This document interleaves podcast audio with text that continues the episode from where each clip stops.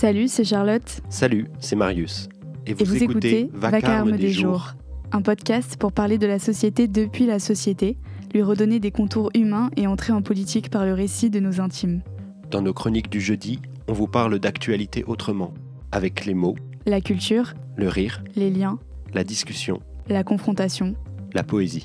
Notre but Faire vivre notre temps. Et reprendre le pouvoir sur nos destins communs en les racontant. Hello Marius Salut Charlotte, c'est la dernière intro de la saison et salut à tous, on espère que vous allez bien. Ouais, comment allez-vous? Eh ben, on ne saura jamais puisque vous ne pouvez pas nous répondre. Eh ben écoute, au lieu de te foutre de ma gueule, euh, je te propose qu'on passe directement au vif de cet épisode. Euh, et j'aimerais bien un peu savoir ce que tu as dans la tête ce mois-ci. Alors, quoi de neuf? Ben, c'est le dernier épisode de la saison.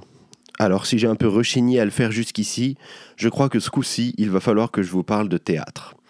Parce qu'un podcast qui part de nos intimes sans vous parler de ma petite vie professionnelle de comédien, ce serait quand même dommage.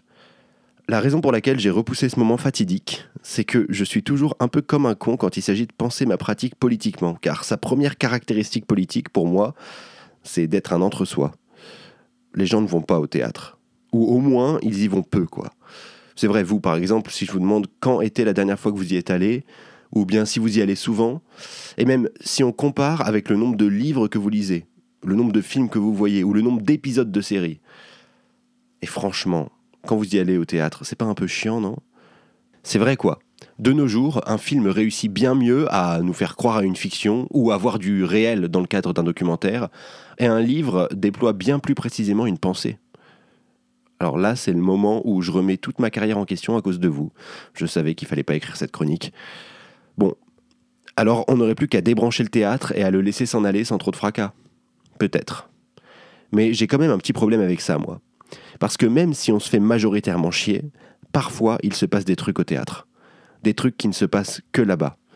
Parfois, de voir des humains vivre sur scène, on se sent invité parmi eux on a notre mot à dire, ou bien on rit avec 300 inconnus de voir un semblable se ridiculiser dans une situation qui nous est plus que familière. On découvre des secrets sur nous-mêmes en nous voyant au grand jour. Et on vit ensemble une soirée qui, si elle a peu de chances de vraiment nous transformer, change parfois quelques atomes en nous. Et ça, c'est un peu exceptionnel. Parfois, le théâtre mérite ses applaudissements. Mais alors, pourquoi si peu de gens se déplacent pour aller l'applaudir? Eh bien, parce qu'on y revient, ça se passe rarement comme ça. Le problème n'est donc pas le théâtre, mais ce qu'on en fait. Tintintin, coup de théâtre. Eh oui. Coucou, bienvenue dans VDJ. Aujourd'hui, le théâtre. Comme pour beaucoup de milieux, le théâtre est écrasé par un système capitaliste régi par une classe dominante. J'avais prévenu que j'étais de gauche dans la dernière chronique. Hein. Mais attendez, promis, c'est pas juste une formule de punk, je vous explique. D'abord, écrasé par un système capitaliste. Facile, notre société obsédée par la rentabilité a de moins en moins de temps pour l'art, de moins en moins d'argent aussi. Quant aux gens, ils travaillent comme des chiens pour pas grand-chose, ils n'ont donc ni le temps ni l'argent de s'intéresser au théâtre. Ensuite, et c'est le plus important, régi par une classe dominante. Cet argument se mêle au précédent. Le théâtre le plus légitime aujourd'hui, celui qui a le plus pignon sur rue, c'est le théâtre public. Un théâtre subventionné donc. Subventionné par les pouvoirs publics. Eh ben, je ne sais pas si vous avez remarqué, mais dans ces pouvoirs publics, on retrouve une écrasante majorité de gens qui sont à peu près dans la même situation sociale d'une part, et surtout qui pensent plus ou moins le monde de la même manière. On tient donc notre classe dominante. On voit bien comment ça peut se passer à partir de là. Les subventions sont accordées, sciemment ou non, en majorité à des spectacles qui défendent une vision du monde, et donc de l'art, qui concorde avec les intérêts de la classe dominante. Tout cela tend à uniformiser l'offre et à créer notre fameuse entre-soi. En gros, ça donne un théâtre d'initiés qui se racontent entre des vérités auxquelles ils adhèrent déjà. Je suis un peu caricatural, mais je crois que ça aide toujours pour saisir une tendance, et c'est bien la tendance qui à court dans le théâtre aujourd'hui. Il y a évidemment d'autres paramètres qui entrent en jeu, mais la chronique commence à durer et je crois que c'est déjà un point primordial. Mais du coup, avec tout ça, le théâtre n'a vraiment plus aucun intérêt au final. Eh bien toujours pas, car fort heureusement, il y a des tas de gens qui, dans ce milieu, pensent ces questions et essaient de créer en dehors des codes dominants. Il y en a aussi qui n'affichent pas leur engagement politique à ce niveau-là, mais qui malgré tout inventent de nouvelles formes, sortent des sentiers battus, essaient de faire un théâtre qui se préoccupe de tous. Il faut juste avoir la chance de les découvrir, et peut-être qu'ils ou elles révolutionneront votre rapport au théâtre. C'est tout ce que je vous souhaite. Ça et un bel été. Petit débrief euh, sur cette chronique? Ouais. Qu'est-ce que t'en dis? Tu vas au théâtre, toi? Hmm, Pas tant que ça. Euh, pas autant que si je voulais me donner la chance, comme tu dis, de tomber sur des trucs chouettes. Et du coup, bah, je voulais te demander, euh, finalement, c'est quoi, toi, tes astuces pour trouver justement des pièces, des metteurs en scène, etc., pour lesquels il n'y a pas ce truc d'entre-soi, euh, de code et finalement de conformisme? Bah, je sais pas, j'ai l'impression que ça dépend beaucoup des spectacles. Et puis là, comme je te dis, genre, j'essaie de saisir un trait. Enfin, je pense juste que la raison pour laquelle on se fait chier quand on se fait chier, c'est souvent que. Euh, bah, c'est souvent effectivement que c'est un- une question de code, et- etc. Mais bah, pour dénicher des trucs, je sais pas, moi, j'ai l'impression que c'est beaucoup une question de chance. Après, euh, on peut se renseigner sur les pièces qu'on va voir au préalable en se demandant, euh, bon, bah, est-ce que en lisant la présentation de cette pièce, j'ai l'impression de l'avoir déjà vue mille fois ou non? Et, et moi, je fais beaucoup confiance à mes amis aussi, puisque simplement, je sais qu'il y a des gens avec qui je partage des goûts, et donc quand on me recommande un spectacle, j'ai tendance à y aller. Mais euh, je sais que c'est pas du tout le cas de tout le monde. Moi-même, je suis dans un entre-soi où j'ai plein d'amis qui vont au théâtre parce qu'ils sont comédiens ou metteurs en scène, etc. Et je sais que c'est pas le cas de tout le monde, donc euh, je pourrais filer une petite liste en reco. Je crois que je vais faire ça à la fin de l'épisode. Ok, ça marche. Bah, du coup, on se donne rendez-vous pour nos recommandations culturelles en fin d'épisode pour des précisions sur tout ça. Je note. Et du coup, pour dire euh, autre chose sur ta chronique, j'ai l'impression qu'au fond, ça peut s'appliquer un peu à toutes les formes d'art, euh, ce que tu dis. Mais est-ce que pour toi, il y a un rapport vraiment particulier au théâtre en particulier? Parce que finalement, et je pense euh, à voix haute, hein, quand on y réfléchit, c'est peut-être un peu un truc euh, spécial dans la culture parce que tu prends le cinéma par exemple, on y va assez facilement. Les livres, c'est pareil, assez facilement accessible dans le sens où on en voit régulièrement autour de nous. Mais le théâtre, c'est aussi un peu un lieu euh, un peu fermé. Et si on n'y va pas volontairement, franchement, c'est rare qu'on tombe, euh, je sais pas, sur du théâtre de rue ou je sais pas quoi. Et d'ailleurs, est-ce que tu, par exemple, tu trouves que ce serait pertinent qu'il y ait plus de théâtre dans l'espace public? Est-ce que finalement tu penses que c'est le genre de truc qui pourrait changer quelque chose? Euh, ouais, je pense que ça pourrait carrément être pertinent. Après, le truc, c'est qu'il faut le faire. euh, Enfin, c'est difficile en fait de, créer une pièce. Enfin, comme c'est difficile de, de, de, de pratiquer n'importe quel art, même n'importe quel métier. Enfin, faut être précis et faut être rigoureux. Et donc, en fait, faire du théâtre dans l'espace public pour faire du théâtre dans l'espace public, bah, ça aussi, ça peut répondre à des cahiers des charges politiques et finalement pas être très intéressant. Mais par contre, je pense que si on a une démarche qui se base là-dessus et qu'on qu'on pense vraiment cette question, bien sûr que ça peut être pertinent et bien sûr que ça peut être super. Après, euh, c'est toujours délicat parce que faire du théâtre dans l'espace public, c'est aussi dire ah bah voilà, on va aller apporter la culture à des gens, on va se mettre au milieu et tout le monde va venir et ça va être super et tout. Et en fait, c'est pas du tout si facile que ça, justement parce que le théâtre c'est déjà un entre-soi. Donc en fait, je pense que c'est très délicat et qu'il faut vraiment, enfin, c'est des questions qui, prennent du temps à penser si on veut le faire rigoureusement. Et il y a des gens qui le font, mais, mais voilà. Et aussi euh, par rapport euh, aux autres milieux, ce que tu disais de la particularité de l'entre-soi théâtral, c'est ça que tu demandais? J'ai l'impression que les, les, métiers artistiques, c'est un peu des niches en général. Simplement, le théâtre, il y a un truc qui est très, enfin, il y a un truc qui est assez particulier, parce que j'ai l'impression que par exemple le milieu littéraire, euh, c'est un entre-soi au niveau des auteurs, mais que du coup ça se démocratise parce que Enfin, il y a une, certaine une partie beaucoup plus large de la population qui achète des livres que celle qui en écrit quand même. Enfin, remarque pas tant que ça finalement. Mais bon. Euh, en tout cas, j'ai l'impression que c'est, le truc avec le théâtre qui est bizarre. Et j'ai l'impression que ça accourt aussi be- beaucoup dans l'art contemporain, euh, je veux dire euh, les arts appliqués, quoi. C'est que c'est les gens qui le pratiquent qui vont le voir. Et donc, l'entre-soi, il est à ce niveau-là. Alors que j'ai l'impression que, par exemple, dans la littérature ou dans le cinéma, l'entre-soi, il est au niveau de la création, mais le public est plus large, tu vois. Ouais, c'est vrai. C'est intéressant. Mais bon, après, je sais pas ce que ça dit. hein. Enfin, si, mais ça prendrait trop longtemps pour en parler. bon, et toi, Charlotte, quoi de neuf? Vous montrerez que les réactionnaires ont raison. Mobilisation de connaissances. Question 1, 4 points. À l'aide de deux arguments, montrez que le travail est source d'intégration sociale. Question 2, 3 points. À partir d'un exemple, vous montrerez que l'innovation peut aider à reculer les limites écologiques de la croissance. Question 3, 3 points. À l'aide d'un exemple, vous montrerez que l'action des pouvoirs publics en faveur de la justice sociale peut produire des effets pervers. Voici trois questions issues du bac de sciences économiques et sociales de cette année. Mai 2022. On aurait pu dire vous discuterez le fait que, ou vous nuancerez le fait que. Mais on a dit vous montrerez. Alors bon, pour un théorème mathématique, je vous dis pas. Pour ce qui vient après la lettre B dans l'alphabet, je vous dis pas. Mais les théories économiques, voilà un sujet glissant. Car c'est par l'économie que depuis un sacré paquet d'années, le monde se fait.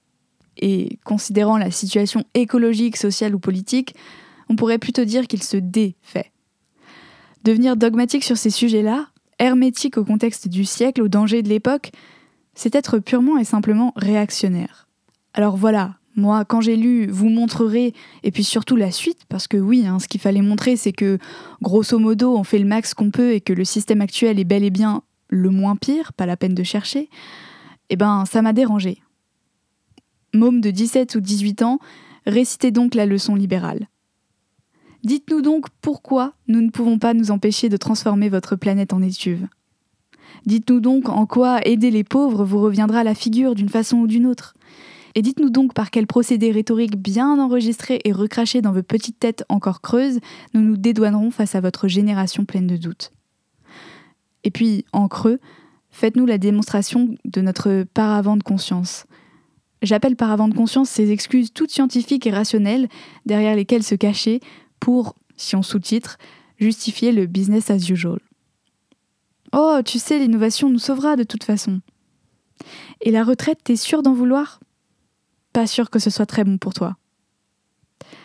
D'ailleurs, on t'aidera pas, sale gosse, parce que la justice sociale a des effets pervers. Et notre job, sale gosse, c'est de faire en sorte que tu trouves ça parfaitement normal.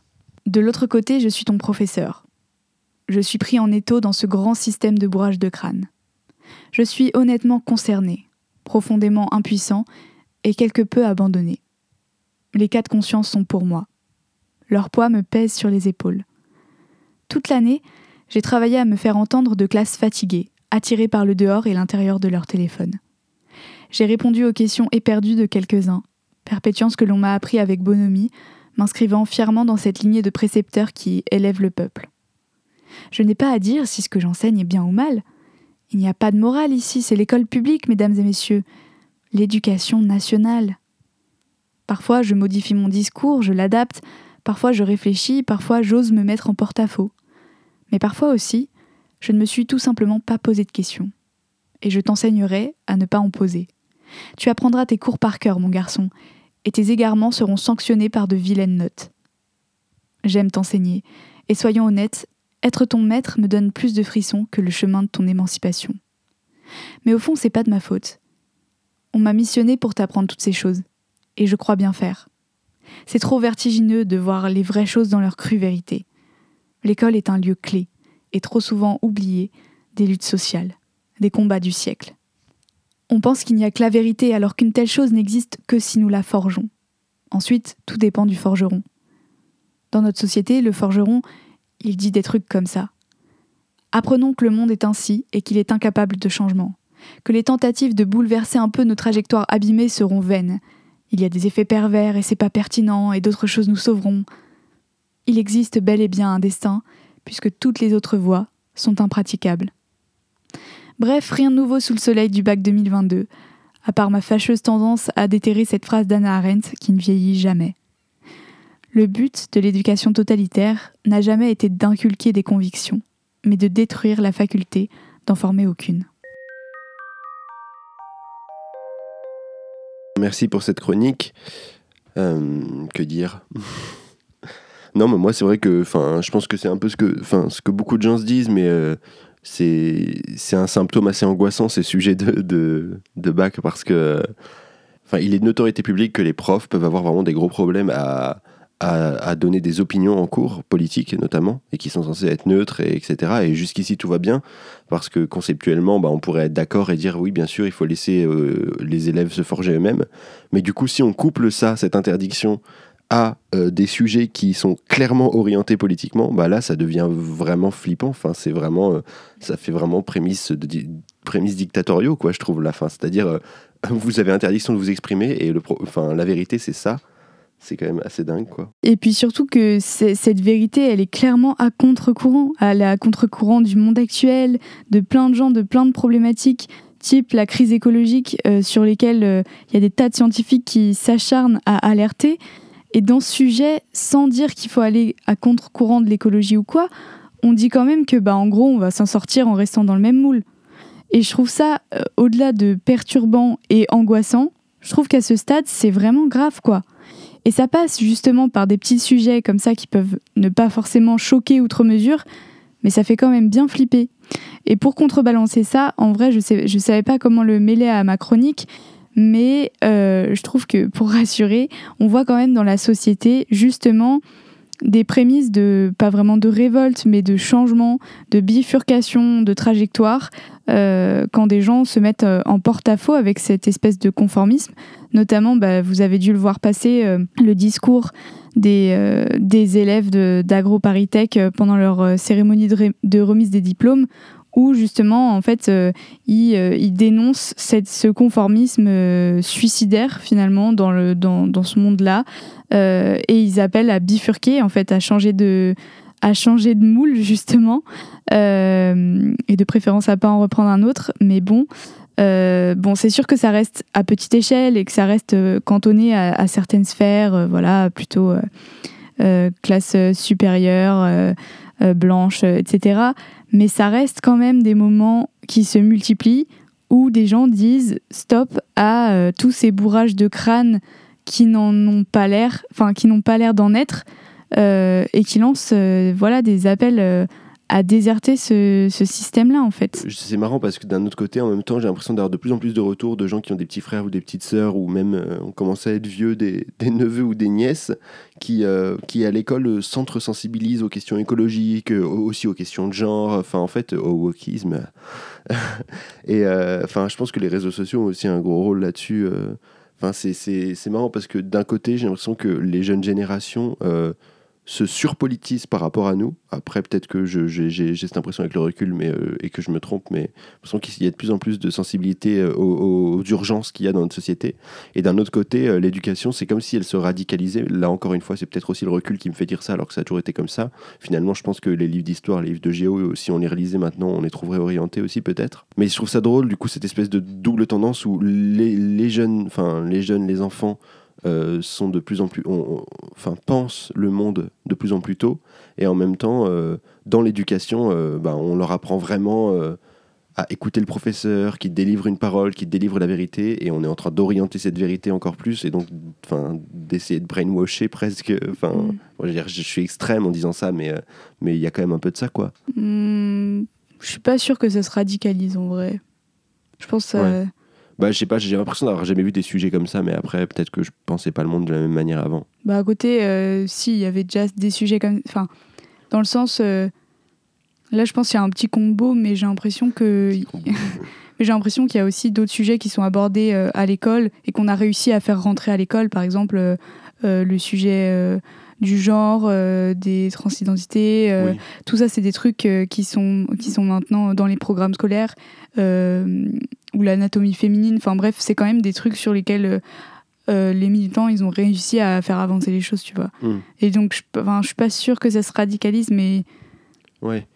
En fait, ce que je, voulais juste dire que par contre, par exemple, Marx a été retiré du programme de philo depuis longtemps euh, au profit de d'autres trucs, genre la philosophie de l'art et tout. Et on peut être marxiste ou pas, mais juste, genre, on, voit qu'il n'y a pas beaucoup de contrepoints hmm. au, système capitaliste dans l'éducation en général, c'est juste hmm. ça. Ouais. On passe à l'avocat du diable oui, tout à fait. On passe à l'avocat du diable. On, va pouvoir reparler un peu de ce que c'est que la neutralité ou pas. Exactement, c'est très lié. J'avais pas pensé à ça en écrivant la chronique. J'ai failli euh, donner des arguments euh, de manière euh, en anticipant, en débriefant de ta chronique. Mhm. du coup, je me retiens. On passe à l'avocat du diable Yes. Et quel sera notre sujet du jour? Alors attends Marius, euh, d'abord avant de, passer à l'avocat du diable, est-ce que juste tu pourrais réexpliquer aux personnes qui nous rejoignent en cette fin de saison euh, ce que c'est l'avocat du diable? Eh ben l'avocat du diable est une rubrique du podcast du podcast Vacarme des jours dans laquelle euh, les deux joyeux lurons que nous sommes prennent chacun une opinion très différente l'une de l'autre. Dans un débat, voilà, on donne un thème de débat et on défend chacun un parti. C'est simplement un débat de société, ouais, sur lequel on s'oblige en fait euh, à prendre euh, l'un et l'autre côté des choses, on va dire. C'était pas si compliqué que ça. Non, c'est pas si compliqué. c'est quand on l'explique qu'on s'embrouille. Ouais, de ouf. Bon, en vrai, du coup, pour euh, le sujet du jour, on s'est dit que c'était intéressant de parler un peu euh, de ce qu'on fait euh, plus ou moins par extension, c'est-à-dire du journalisme, et de se demander une question qui est souvent posée est-ce que le journaliste doit être neutre entre guillemets? Est-ce que le journalisme doit être objectif? Alors comme d'habitude, on fait, on a nos arguments pour les deux parties et on tire au sort pour savoir qui va faire qui. Mhm. Du coup, aujourd'hui, euh, qui es-tu dans ce débat? Eh bien, moi, je défendrai la neutralité journalistique, en tout cas, euh, le fait qu'il faille l'être. Ok, et eh bah écoute, euh, moi je défendrai exactement l'inverse. Parfait. Et eh bah écoute, on est parti. je te laisse la primeur. Ouais. Et bah pour commencer, je dirais que il y a que quand on est journaliste, déjà on restitue le réel. Et bien sûr, cette restitution sera différente du réel en soi. En gros, il y a le réel et le récit qu'on en fait. D'accord, ça on, est d'accord là-dessus. Donc un journaliste parle forcément avec sa propre parole, qui n'est pas entièrement objective puisqu'elle n'est pas la réalité, elle n'est que le récit de cette réalité. Mais dans cette réalité, il y a des vérités, il y a des faits, il y a des choses sur lesquelles on ne peut pas transiger et qui sont intangibles. Et je trouve que là-dessus, un journaliste se doit d'être objectif. Et c'est ça que je, qualifierais d'objectivité, c'est-à-dire restituer les faits tels qu'ils sont ne pas les modifier ou ne pas en inventer. Et là, on, enfin voilà, on aborde les fake news ou des trucs comme ça. Je pense que c'est avant tout ça l'objectivité journalistique c'est de, trouver ce qu'il y a d'intangible et de restituer cet état du monde. Et du coup, bah, comme le journaliste aussi donne euh, un état du monde pour que les gens puissent penser ce qu'ils veulent en penser, eh ben, on se doit de se, de, se, tenir à la vérité objective des choses. Parce que si les journalistes commencent à détourner les choses ou à raconter des, des, des, trucs faux ou partiellement faux ou euh, de par l'orientation modifiée par rapport à ce qu'ils sont en vrai, eh ben, du coup, euh, bah, les gens vont se forger des opinions là-dessus alors que c'est même pas une vérité de base. Donc c'est là que ça peut être dangereux et dériver vers euh, ces news, quoi. Alors du coup, pour répondre à ça, euh, je suis d'accord avec les faits, mais effectivement, comme tu dis, il y a les faits et il y a la manière de les raconter, et c'est deux choses séparées. Et je pense que la neutralité dont moi je voudrais parler, c'est vraiment, euh, on s'attache à, la manière de les raconter, euh, parce que les faits, c'est une, une, autre chose. Et en fait, on fait comme s'il y avait une façon de les exprimer qui soit neutre et qui colle parfaitement à la réalité. Alors que je trouve que forcément, quand on commence à raconter quelque chose, c'est pas exactement la réalité comme tu l'as dit tout à l'heure. Et donc, c'est impossible d'être neutre pour moi, parce que par exemple, le fait même, si on prend l'exemple d'une brève dans un petit journal qui raconte un truc très concret et qui restitue vraiment juste ce qui s'est passé, il y a déjà une neutralité qui est pas possible, parce que le fait même de choisir de restituer de restituer cette information, c'est déjà dire bah cette information est importante par rapport à tous les autres trucs qui se sont passés et du coup c'est déjà se positionner par rapport au réel et à cette cette information là. Mmh. Bah, je suis d'accord mais je trouve qu'il y a deux choses dans, ce que tu dis. Il y a déjà la sélection de ce qu'on raconte n'est pas neutre et ça bien sûr elle, est c'est obligatoire parce que en tant que journaliste on peut pas euh, dire euh, ah il y a une petite souris qui a traversé la rue enfin on je veux dire on peut pas restituer de l'état du monde euh, au sens large et global, d'accord, mais, euh, mais je trouve que euh, Déjà, on peut essayer d'établir des critères pour euh, choisir euh, les faits les plus importants ou les plus marquants en fonction de ce qui va le plus impacter la société ou non, de ce qui concerne le plus les gens ou non. D'une part, il y a ça. Et d'autre part, bien sûr, c'est ce que je disais, on ne peut pas être entièrement neutre et entièrement objectif quand on délivre une information, mais on peut tendre justement vers ça. Et je pense que défendre l'objectivité journalistique, c'est aussi défendre le fait que le cœur de ce métier, c'est justement d'essayer d'être le plus objectif possible, tout en ayant conscience qu'on ne peut pas l'être, mais c'est ça, ça change rien au fait qu'on puisse le défendre, tu vois. Ouais, mais du coup, je trouve que c'est un peu glissant parce que vu qu'apparemment on est d'accord sur le fait que la neutralité parfaite n'existe pas, autant assumer justement qu'elle n'existe pas et qu'on a forcément un parti pris parce que faire semblant d'être objectif et donner l'impression, par exemple, qu'il y a que quelques journaux, euh, seulement quelques journaux qui sont pas objectifs, par exemple pour la, pour la presse écrite, je trouve que c'est tromper les gens quelque part, c'est leur dire quelque chose euh, qui est faux. Bah oui, mais le truc c'est que si on commence à assumer euh, le fait de ne pas être neutre, ça veut dire qu'on assume qu'on a des opinions, donc qu'on a des amis, par exemple dans le monde politique ou dans le monde social, des gens qui défendent certaines choses qui sont plus proches de nous euh, que d'autres. Et à ce moment-là, eh ben, on perd l'objectivité euh, des faits je pense. Enfin, par exemple, tu vois, ça peut donner lieu à énormément de conflits d'intérêts. Si, si j'assume que bah, je suis un journaliste de gauche ou de droite et que il y a, des, accusations de viol dont je suis au courant vis-à-vis -vis de gens que je soutiens, eh ben, euh, qu'est-ce que je fais? Euh, ce que je veux dire, c'est que ça peut vite amener vers, euh, oui, enfin, vers des conflits d'intérêts et que ça peut vite, en fait, en, disant ah bah je suis orienté idéologiquement, je l'assume, mais en vrai c'est tout. Et ben très vite on peut glisser vers bah un dispositif de propagande presque ou un dispositif dans lequel on, on, ne dirait que les vérités qui nuisent à nos ennemis et qui, qui bénéficient à nos amis. Hmm. Mais après, il y a différentes choses pour moi, les conflits d'intérêts, là, on est bien au-delà du fait d'avoir euh, juste une certaine manière de raconter le réel et ça s'attaque euh, aux faits en eux-mêmes. Donc pour moi, c'est hors champ. Euh, et aussi bien si on défend la neutralité ou pas, je pense qu'on peut tomber d'accord sur le fait que les conflits d'intérêts, de toute façon, c'est un problème pour toute la profession journalistique. Mais si on revient à cette ambition de neutralité, euh, c'est un peu ce que je disais tout à l'heure. En fait, je trouve que c'est mentir aux gens de ne pas leur dire que en fait rien n'est neutre. Et c'est aussi ne pas assumer qu'en fait la neutralité dans le monde, ce qu'on appelle neutre, c'est simplement le langage des dirigeants en fait, le langage de ceux qui sont au pouvoir, qui ont pignon sur rue et donc qui ont le privilège d'imposer leur langage comme étant le langage neutre, comme n'ayant pas de, couleur quoi. Et on oublie que ce discours-là, en fait, il est lui-même déjà orienté. Et que, en fait, tout a un sens et une direction derrière, euh, et quelque chose qui fait qu'on va raconter de telle ou telle manière. Bah, je suis d'accord avec toi, mais justement, je trouve que la première mission du journalisme, c'est justement de restituer l'état du monde, comme je le disais. Enfin, et puis on parle même de quatrième pouvoir, euh, de, de, de, de contre-pouvoir du coup pour la presse, euh, parce que justement, elle, elle essaye objectivement malgré ce que disent justement les politiques, par exemple, euh, de restituer la réalité. Et, euh, en fait, comme comme c'est restituer l'état du monde, la première mission du journalisme, eh ben, il se doivent, il se doit le journaliste de donner la parole à tous équitablement pour que tout le monde soit entendu.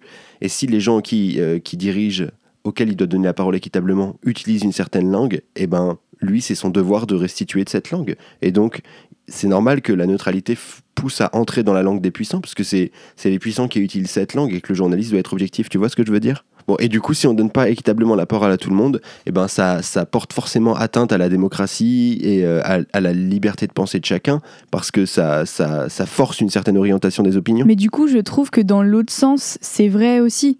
Le travail du journaliste, c'est aussi de donner des outils dans un but euh, précis concernant une information, euh, ou alors donner des outils aux gens pour penser. Et si la pensée des gens, elle s'oriente dans un certain sens, bah alors du coup, ça peut fonctionner dans ce but, une presse qui soit orientée. Ça enlève pas son intérêt. Et s'il y a une diversité de la presse, enfin je dis presse depuis tout à l'heure, mais ce que je veux dire c'est médias, hein, euh, c'est aussi enrichir en fait les pensées plutôt que de juste restituer des trucs bruts sous couvert de neutralité. Et puis il y a un autre truc aussi, c'est que ça permet de voir de manière euh, beaucoup plus riche en fait tous les différents points de vue qui existent et pas juste ce neutre justement. Et donc aussi par exemple les points de vue avec lesquels on n'est pas d'accord euh, et s'informer sur ça, ça permet de mieux les comprendre, de mieux les contrer, de mieux convaincre. Euh, et c'est pas inintéressant quoi.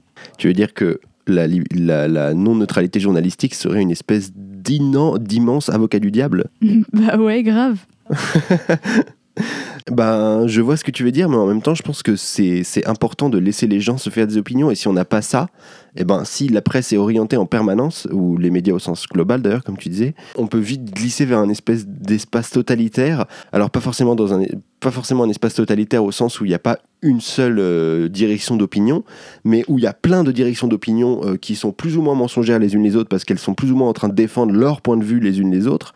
Et du coup, bah, on, perd en fait le rapport au fait brut, on perd euh, le, fait que les gens se fassent leurs propres opinions par rapport à un état objectif des choses. Et donc, on est juste dans une espèce de piscine d'opinions qui vont dans tous les sens. Enfin, on voit très bien vers quoi on peut glisser, quoi, vers des fake news, vers, vers des, des échanges et des débats euh, sans fin euh, qui, qui, qui, qui, sont seulement orientés. Quoi. Euh, bah, je serais assez d'accord si on était dans un monde parfait. Mais du coup, pour moi, le rôle du journaliste, il est aussi quelque part militant dans le sens où il y a beaucoup de journalistes qu'on appelle lanceurs d'alerte, et à raison parce que, spoiler, ils lancent des alertes. Et du coup, pour moi, c'est complètement incohérent ensuite, une fois que cette alerte est lancée, de faire du journalisme qui va pas dans le sens de résoudre cette alerte, de résoudre les problèmes qui se posent à nous, voilà, typiquement le réchauffement climatique. En fait, si on décrit l'état du monde et qu'on dit, euh, voilà, c'est très grave ce qui se passe et euh, on va potentiellement tous mourir parce que c'est de ça qu'on parle, sans dire il faut se mobiliser, bah c'est pas logique. La cohérence, c'est de faire que le journalisme serve aussi le monde et qu'il soit pas juste un acteur passif devant toutes les atrocités qui se passent. Et en ça, donc, je, moi, je pense que la neutralité, c'est bien dans un monde où il n'y a pas de problème.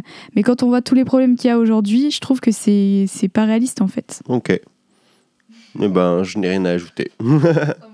non, mais je trouve ça intéressant. C'est vrai qu'on n'en a pas beaucoup parlé de ça, mais aussi, euh, ce que tu disais tout à l'heure, euh, c'est juste, ça me fait résonner avec ça. Je sais plus à quel point on l'a précisé, mais que, que genre le que la neutralité, tu disais que la neutralité n'existe pas parce qu'elle est, enfin, être neutre aujourd'hui, c'est soutenir l'ordre existant, en gros.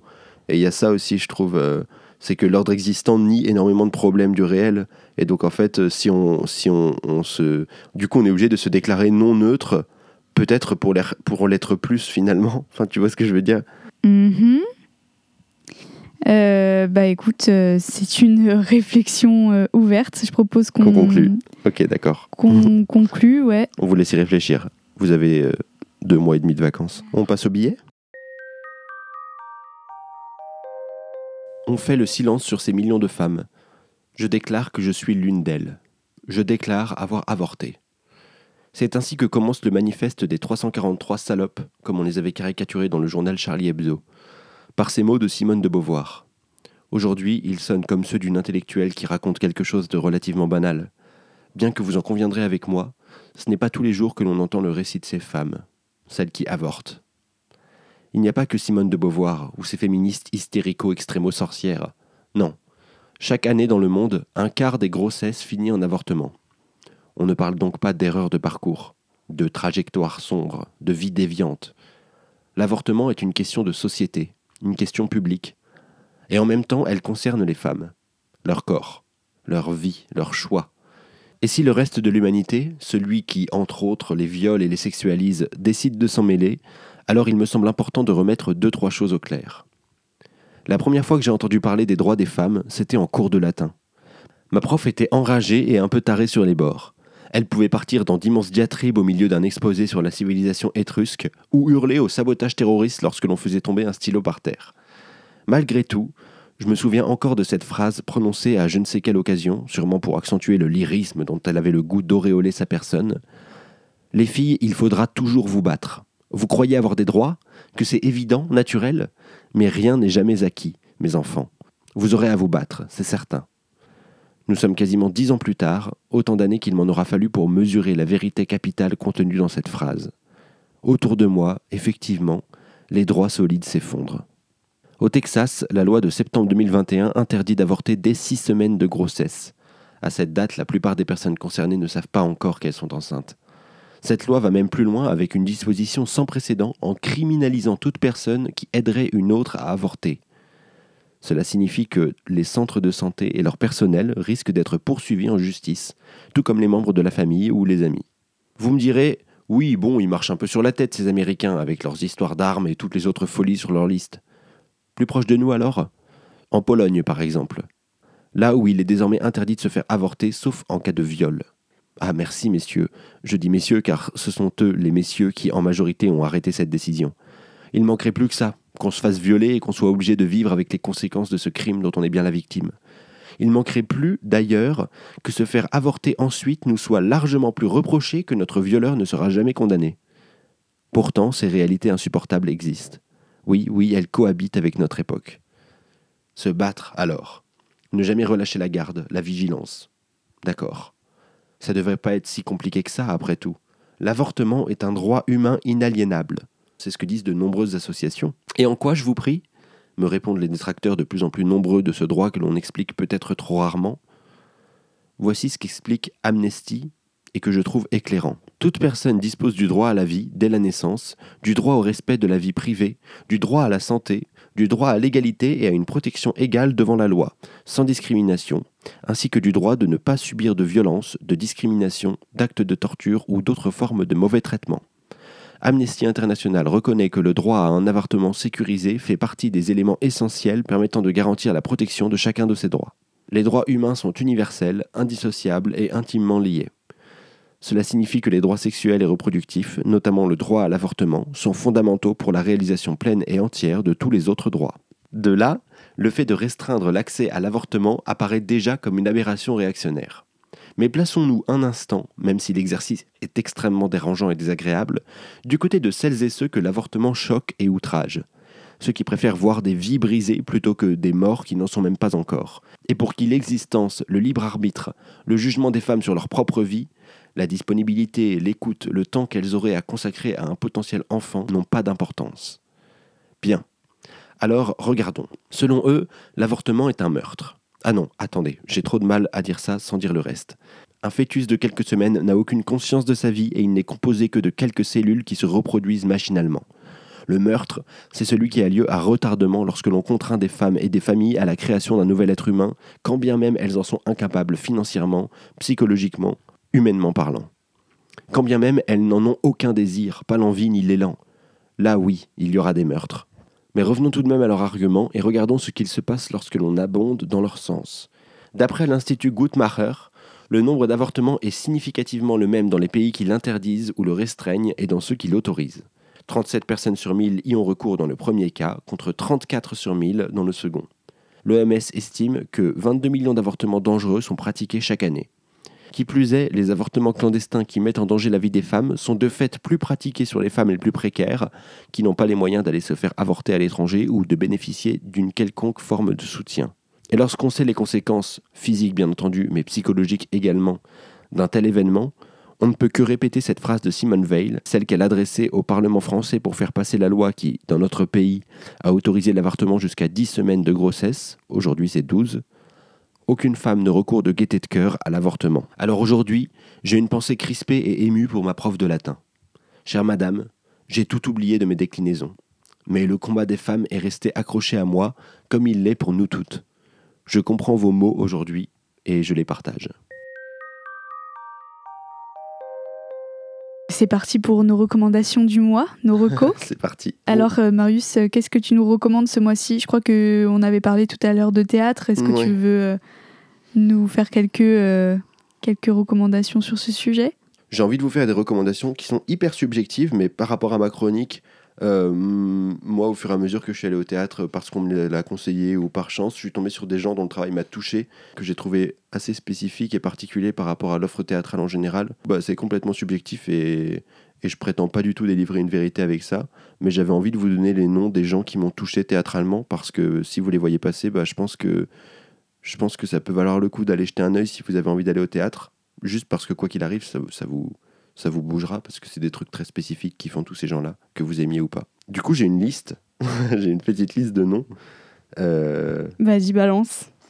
ok. Euh, Lorraine de Sagazan, Jean-François Sivadier, Pierre Bidard, Jean Bellorini, Lucille Lacaze, les Belges de la compagnie Marius, François Yin et Pauline Salle. Voilà, comme ça je participe bien à l'entre-soi à l'entre-soi théâtral en vous recommandant tous les gens que j'aime. Mais, euh, mais franchement, euh, c'est intéressant ce qu'ils font tout cela. Ok, merci. Euh, Et toi Et moi, bon, euh, fidèle au poste, euh, pour ce dernier épisode de la saison, je vous recommande une nouvelle fois un livre. Euh, vous aurez compris, c'est un peu mon dada. Euh, un livre qui s'appelle Le paysan impossible de Yannick Ogor. Je n'ai aucune idée de qui est cette personne. Euh, J'ai trouvé le livre, euh, franchement, en me baladant euh, un peu au hasard dans la librairie d'une toute petite ville de la Drôme. Euh, et je suis tombée sur ça et j'ai eu envie de le lire parce que j'aime beaucoup, euh, je m'intéresse beaucoup à l'agriculture, etc.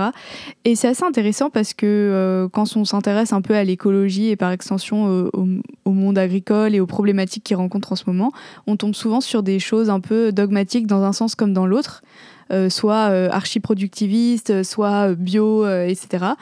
Et lui, c'est un ancien paysan en fait qui raconte tout son parcours euh, et son expérience et tout ce qu'il a appris et, euh, et qui fustige un peu les deux côtés de la table. Et euh, je trouve ça hyper intéressant parce que c'est pas une lecture qui m'a été qui m'a été imposée, qui a été, je sais pas, recommandée par telle ou telle partie. Et c'est vraiment un truc que j'avais jamais vu nulle part ailleurs. Et je pense que c'est intéressant aussi quand on se cultive, entre guillemets, de, de, se laisser aussi porter un peu par son instinct et par euh, ce qu'on a envie de lire. Et parfois, on tombe sur du coup des opinions qui sont euh, totalement hors des cadres qu'on a pu euh, explorer avant. Voilà.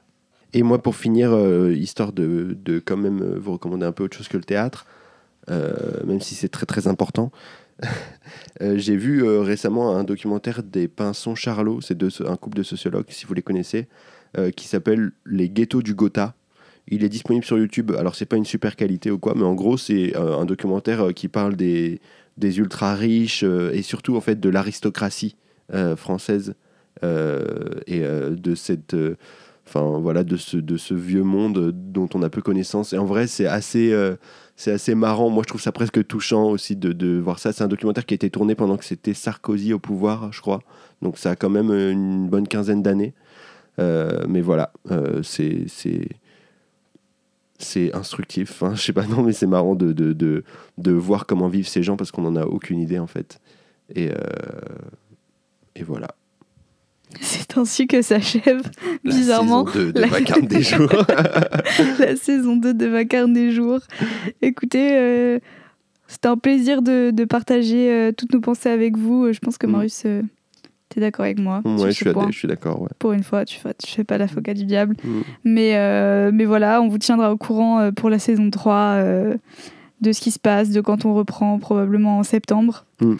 Et d'ici là. Peut-être qu'on va changer des petites choses. Peut-être qu'on va changer des petites choses, mais ça, c'est la surprise du chef. C'est la surprise du chef. Un discours, Marius Un discours euh, Non, bah, si, vous pouvez toujours nous écrire en vrai. Euh, vous pouvez, si vous avez des, des, choses à nous dire, des choses avec lesquelles vous n'êtes pas d'accord, des choses euh, que vous avez trouvées bien, si vous voulez des conseils théâtraux plus précis ou d'autres choses comme ça, vous pouvez toujours nous écrire. On a un groupe Telegram à votre disposition dans le, la description de, du podcast. Et sinon, vous pouvez nous retrouver comme d'hab sur les réseaux sociaux qui sont listés dans la description aussi. Et, euh, et voilà, on vous et fait. aussi, euh, ah oui, non, juste n'hésitez pas si, si vous avez des retours aussi sur le podcast en général, puisque là, on va en profiter pour, euh, pour essayer de prendre du recul et, et voir ce qu'on change ou non dans la formule. Bah, si vous avez des choses à dire, en vrai, ça peut toujours être intéressant à prendre pour nous. À plus tard et passez un bel été. Salut Salut